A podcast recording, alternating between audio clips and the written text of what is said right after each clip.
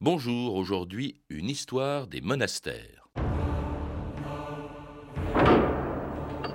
Pax vobiscum. Et cum spiritu tuo. Au nom de l'ordre des bénédictins, je m'honore de vous accueillir dans notre abbaye. Il ne me reste qu'à vous souhaiter la paix.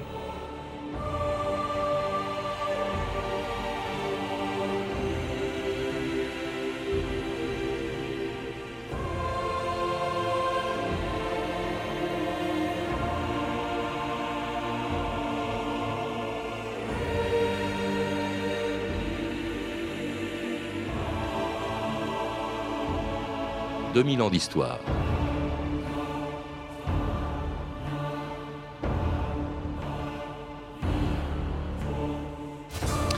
Lorsqu'il y a 17 siècles, en Égypte, Saint Pacôme demanda à quelques disciples de se retirer du monde pour se consacrer exclusivement à la prière et à la mortification. Il fondait quelque part au bord du Nil la première communauté de moines de la chrétienté. Mais il ne savait pas que six siècles après lui, l'Europe tout entière serait couverte de monastères. En France, en Allemagne, en Italie, en Irlande, en Angleterre, en Espagne et même jusqu'en Islande, les monastères étaient même devenus quelques-uns des principaux centres intellectuels et culturels de l'Occident. Mais si aujourd'hui les moines et les moniales sont beaucoup moins nombreux qu'au Moyen Âge, les monastères continuent d'attirer de plus en plus de monde. France Inter, Alain Passerelle, le 21 août 2000 les Français apprécient de plus en plus les monastères ou les abbayes pour se retirer quelques jours au calme. Le reportage en Savoie de Nathalie Schwarzbaum. À l'abbaye de Tamier, dans le massif des Bauges, en Savoie, les 28 frères trappistes reçoivent en moyenne tout au long de l'année 25 personnes pour des séjours d'une semaine au maximum. Le frère Maurice, qui vit depuis 36 ans à Tamier, est chargé de l'hôtellerie depuis un an. Il y a tellement de demandes qu'on est obligé un petit peu de, trier. Et ce qu'il faut, c'est être en recherche, venir dans un but de, recherche euh, de spirituelle d'aller un peu à la rencontre de soi-même et de Dieu. On ne demande pas un certificat de baptême ou une, assiduité à la messe du dimanche pour accepter. Marie est bretonne, elle vient depuis une dizaine d'années à Tamy. Je viens ici sans programme. Le repos intérieur, c'est de se laisser conduire en fait. Je dirais se laisser conduire par l'Esprit Saint. Et pour quelqu'un qui ne croit pas à l'Esprit Saint, je dirais simplement laisser la vie s'écouler. Euh, au fil des jours et au fil des heures. Pierre Chavot, bonjour. Bonjour. Vous êtes historien des religions et auteur d'un guide de la vie monastique publié chez Perrin. Comment peut-on expliquer aujourd'hui, alors que euh, la pratique religieuse est en baisse, qu'il y ait de plus en plus de monde, euh, c'est ce que je lis dans, dans votre livre, pour venir faire une retraite dans des monastères? Ça paraît anachronique. Ben oui, ça paraît, mais pourtant c'est une, réalité euh, qui prend de plus en plus d'ampleur. Euh, le phénomène s'explique euh, très schématiquement de deux manières. il n'y a pas de, baisse de la pratique religieuse, je dirais qu'il y a plutôt une recherche de plus en plus diffuse et de moins en moins précise. Les monastères et la, seconde dimension, c'est le côté humain de l'aventure, si, si nous convient bien ce, ce genre de situation. Les gens font quoi quand ils vont au monastère? Ils viennent rechercher de la paix une sorte de rééquilibrage intérieur, euh, fuir le bruit de la ville, euh, une société difficile, et ensuite venir aussi, ils recherchent aussi une écoute qu'ils n'ont pas forcément dans la vie civile. Je voudrais qu'avec vous, on revienne quand même sur l'histoire de cette institution, de ces monastères que vous rappelez au début de votre livre, Pierre Chavot. Euh, d'abord, moi j'ai découvert beaucoup de choses, c'est que c'est assez vieux, cela dit, c'est postérieur à la naissance du christianisme. C'était à peu près au IIIe siècle qu'apparaissent les premiers monastères. Voilà, alors dont on a des traces certaines. On, imagine que eh ce qui de toute façon existait dans les milieux judéo-chrétiens euh, des, deux ou trois premiers siècles euh, de notre ère, que des gens de toute façon, euh, dans le sillage des, ultra-juifs de l'époque de Jésus, hein, je parle notamment des Esséniens, des gens avaient besoin d'aller dans le désert, ce qui est le sens du mot ermite, se confronter encore davantage avec leur foi et rencontrer Dieu encore plus profondément. Et ensuite, homme ou femme, et ce phénomène a gagné la Haute-Égypte, où là il s'est structuré notamment. Oui, c'est en Égypte hein, qu'apparaissent les premiers monastères, à une époque d'ailleurs où le christianisme n'est plus persécuté, puisqu'il devient la religion officielle de Rome. On dit même que finalement ça avait entraîné tellement de conversions essentiellement opportunistes que les, les puristes mmh. allaient, rechercher au fond leur vocation, euh, l'exemple du Christ dans le désert. Hein, de, euh, c'est effectivement mot grec qui veut dire désert. Et alors là, il y a deux noms importants, c'est Saint Pacôme et Saint Antoine. Euh, Pierre Chavot. Absolument, parce que Saint Pacôme et Saint Antoine euh, édictent ce qu'on appelle aujourd'hui une règle, bien que ce, ce mot n'est pas la consonance qu'on peut lui donner dans la législation, par exemple, civile. c'est quoi? C'est un guide de conduite qui permet aux communautés de se structurer autour de principes communs, à la fois religieux et à la fois communautaires. Parce qu'il s'agit au départ, vous le disiez, c'est assez contradictoire d'ailleurs, au départ, les premiers moines sont des ermites, c'est-à-dire des mhm. solitaires, mais comme ils entraînent des disciples avec eux, ça devient la vie d'ermite devient une vie de cénobite, c'est-à-dire de une vie en commun. Se, se regroupe autour d'un saint fondateur, en quelque sorte, mhm. un véritable monastère. Mhm. Voilà, tout à fait. Donc, euh, ce qui, ce qui va, ce qui va prédominer dans ces naissances de monastères, c'est aussi l'exemplarité, hein, ce qui est la base de la sainteté. Euh, les premiers saints sont des martyrs. À partir de l'éclosion et de l'émergence du monachisme, l'exemplarité de vie de, de, de ces êtres va constituer une autre forme de sainteté et gagner petit à petit, déborder le cadre de l'Égypte pour remonter vers la Syrie jusqu'à la Turquie, puisque l'Occident va venir épuiser euh, sa matière, notamment euh, Saint Jérôme, qui est l'auteur, comme chacun sait, de la traduction latine de, l'Ancien Testament. Tout le monde ne le sait pas, mais enfin, on le sait maintenant. Et alors, ça, ça, arrive en Europe avec de très très vieux monastères. Je crois que le plus vieux, c'est Saint Martin qui l'a créé, je crois, Pierre Chavot. Saint Martin de Tours, à Ligugé, oui, tout à fait, et qui a donc plus de 16 siècles d'existence, qui est quand même considérable compte tenu de tous les événements qui sont enchaînés depuis ce temps-là. Et celui qui arrive juste après, celui euh, établi sur l'île de l'Érins, au large de Cannes, et qui a été fondé par saint Honorat très très peu de temps après. En 410. Alors des monastères de plus en plus nombreux, parce que de plus en plus fréquentés, ils attirent de mhm. plus en plus de monde, malgré euh, la rigueur de leur règlement.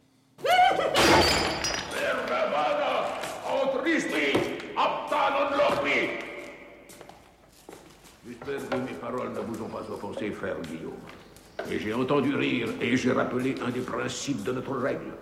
Certes, vous, franciscains, vous venez d'un ordre où la gaieté la plus inopportune est vue avec indulgence. Oui, c'est vrai. Saint François, parfois, ne répugnait pas à rire. Le rire est un souffle diabolique qui déforme les linéaments du visage et fait ressembler l'homme au singe. Mais le singe ne rit pas. Le rire est le propre de l'homme. Comme le péché. Le Christ n'a jamais ri. En sommes-nous si sûrs? Assez Cette abbaye est brisée de souffrance. Et vous voulez nous détourner de notre deuil par ce vain persiflage et c'était bien sûr un extrait du Nom de la Rose avec Sean Connery dans le rôle d'un moine franciscain faisant une enquête dans une abbaye bénédictine où l'on ne rit pas, hein, si l'on en croit ce que l'on vient d'entendre. En fait, au début du monachisme, il n'y avait pas de règle, ou plutôt il y avait une règle par monastère. Ils se sont multipliés, mais chacun avait son propre règlement. Pierre Chavot. Quasiment, oui. Alors, le grand bouleversement, si on peut dire, c'est l'apparition de la règle de Saint Benoît, donc au VIe siècle, Saint Benoît de Nursie, qui était un grand qui ensuite a constitué cette règle qui lui est attribuée en, en plusieurs dizaines de chapitres, qui est une règle de conduite euh, qui a traversé les siècles, qui finit par s'imposer donc peu après sa mort euh, euh, au VIe siècle et qui a été généralisée à l'ensemble des moines, des, monastères pardon d'Occident. À partir de son abbaye qui était sur le Mont Cassin, voilà, Monte Cassino, qui a été donc détruite pendant la Seconde Guerre mondiale par reconstruite à l'identique par les Américains. Exactement, pendant la, célèbre bataille. Alors dans, la règle, il dit par exemple un, un certain nombre de choses qu'il faut replacer aussi dans leur contexte. Il fallait absolument parce que il faut savoir que Benoît, lui, a, été arrivé dans une abbaye, par exemple, où il a failli être empoisonné par les moines, parce qu'il arrivait euh, comme un gêneur, avec une discipline, et les moines, eux, ils sonnaient les pouces toute la journée, ils profitaient de, leurs revenus, et ils n'avaient pas envie d'un abbé qui vienne leur dire comment il fallait être moine.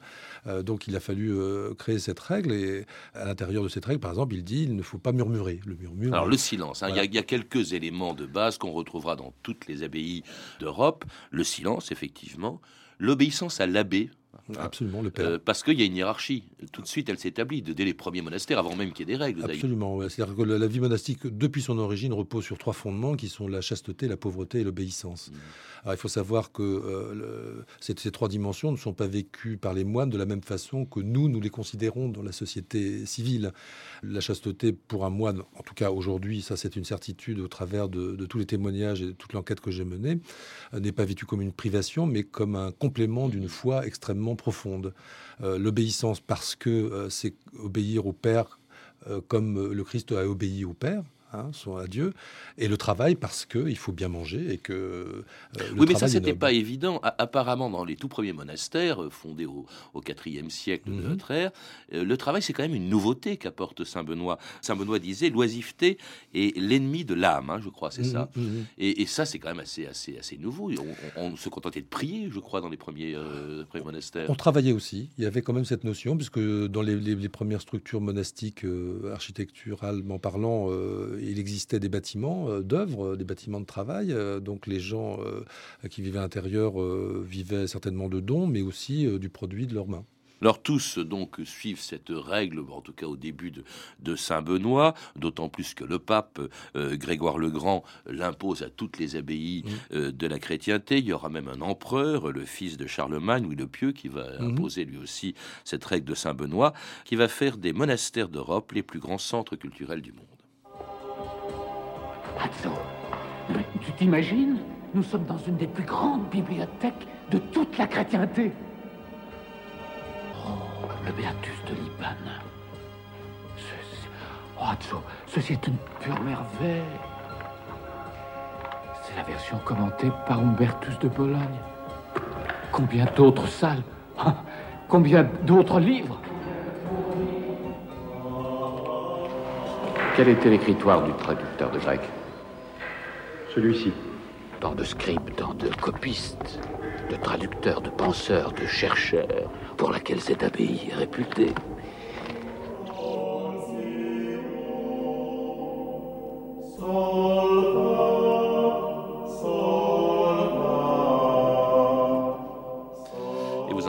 Vous entendez Catholi, Coron, Concio, un chant mystique des abbayes cisterciennes par l'ensemble Venance Fortuna. Alors c'était un autre extrait qu'on a entendu du nom de la rose. Euh, Pierre Chavot, euh, la découverte de la bibliothèque d'un- monastère euh, qui avait, ces monastères, pratiquement le monopole de la culture en Occident. Les abbayes étaient les plus importantes bibliothèques de- d'Occident au Moyen Âge.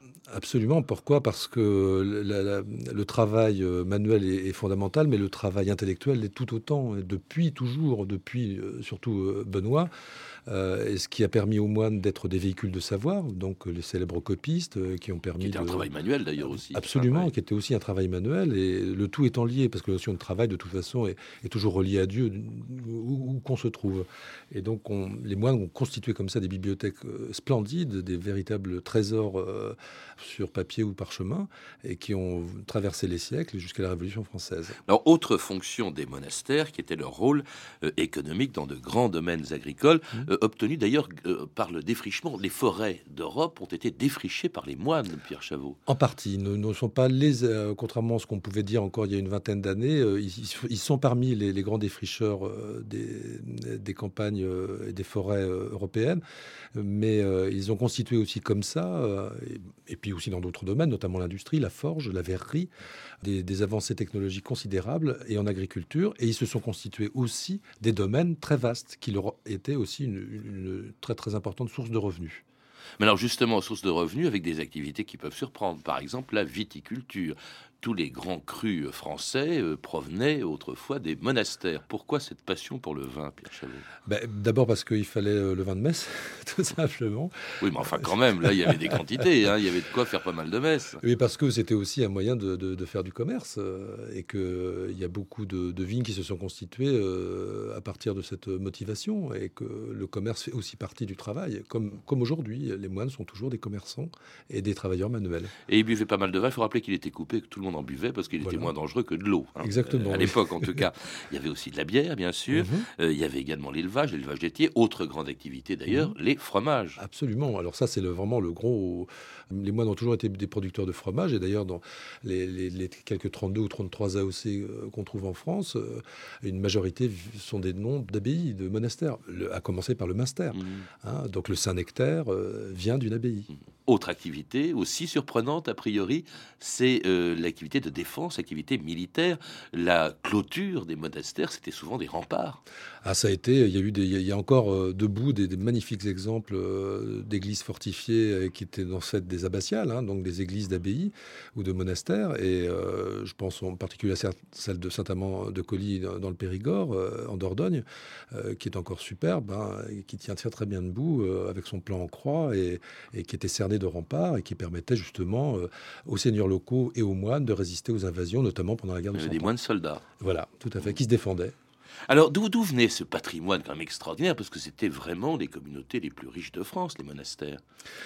Ah, il venait de, du fruit du travail, mais il venait aussi euh, des gens qui rentraient au monastère. Alors à l'époque, c'est vrai qu'on n'y rentrait pas forcément de son plein gré, euh, notamment euh, les femmes, mais des hommes aussi. Hein. C'était la tradition d'avoir un fils, un enfant militaire, un garçon militaire et un, garçon religieux, enfin moine ou, prêtre. Et ces gens-là arrivaient de toute façon, comme il y avait de, pauvreté, on cède ses biens à l'entrée au monastère. Donc c'est certain qu'il y avait des gens issus de milieux très aisés ou de l'aristocratie qui rentraient dans une communauté et qui cédaient leurs biens euh, par la même occasion. C'est donc l'accumulation d'un capital absolument considérable, euh, hein. considérable alors qui explique peut-être une richesse, qui explique peut-être aussi les libertés de plus en plus grandes que vont prendre les monastères vis-à-vis des, des, règles de Saint Benoît euh, mm. au VIe siècle, et, ce qui explique aussi une réforme assez rigoureuse de, de, ces règles justement à partir du XIe siècle. Hein. C'est ce qu'on appelle les, la réforme cistercienne. Alors, les cisterciens. Alors les cisterciens sont de toute façon appliquent la règle de Saint Benoît et un noyau s'est constitué à l'abbaye de Sisteau, donc d'où le nom de cistercien en Côte d'Or, et cette communauté a décidé de, retourner au fondement de la, la règle de Saint-Benoît. Parfois très rigoureux, par exemple la trappe les trappistes, c'est ça, hein. c'est vraiment la plus rigoureuse des applications des règles de Saint-Benoît. Voilà la grande trappe de Soligny. À côté de ça, vous avez aussi les chartreux qui apparaissent à partir de l'an 1000 jusqu'à Saint-François d'Assise et, Saint-Dominique euh, Guzman, donc les dominicains, les franciscains début du XIIIe siècle. Vous avez quand même un, un bouleversement mais, Mais tous qui appliquent la règle plus ou moins strictement, la règle de Saint-Benoît, c'est pas une règle différente. les cisterciens, etc. C'est la même règle. Alors ça, euh, euh, c'est, disons, on dit souvent que c'est un peu le déclin du, monachisme cette période-là. C'est le XIIIe siècle, hein, mhm. L'apparition donc des ordres mendiants, avec des critiques qui viennent notamment, qui viendront plus tard du protestantisme. Et ça a pesé aussi dans un autre événement assez tragique pour les monastères, pour les moines, c'est la Révolution française. Absolument. Ah oui, oui, tout à fait. Là, euh, bah, c'est la séparation de l'Église et de l'État de fait en 92, hein, suppression de ce, lien très étroit. Il y a qu'à voir à Paris, l'architecture porte encore les traces de l'implantation monastique. Saint-Jacques-la-Boucherie, qui était, je crois, la plus, le plus grand monastère de la ville. Hein, euh, on voit encore à Châtelet la tour euh, de, ce monastère. Et alors là, il y a cette, euh, cet éparpillement au travers de l'Europe et ensuite ce retour à partir même de Bonaparte, hein, du Concordat 1801. Oui, mais alors avec à nouveau des difficultés. Expulsion sous la Troisième République de 20 000 moines. Mhm. Alors, ils reviendront, les monastères réapparaissent, cela dit, avec beaucoup moins de moines et de moniales qu'autrefois. Combien y a-t-il de moines et de moniales en France à peu près, Pierre Chavot? Alors, on compte environ 5 000 moniales et 1500 euh, moines. C'était une émission du 17 octobre 2005. Je rappelle que Pierre Chavot est l'auteur du Guide de la vie monastique, édité chez Perrin, et également du Dictionnaire de Dieu, édité à La Martinière. Vous avez pu entendre des extraits du Nom de la Rose de Jean-Jacques Hano, disponible en DVD chez Canal Plus Distribution. Vous pouvez retrouver ces références par téléphone au 32 30, 34 centimes la minute ou sur le site franceinter.com. C'était 2000 ans d'histoire à la technique Julien Chabassu et Rémi Quincé, documentation Claire Tesser et Camille Pouc-Géraguier, une réalisation de Doria Zénine.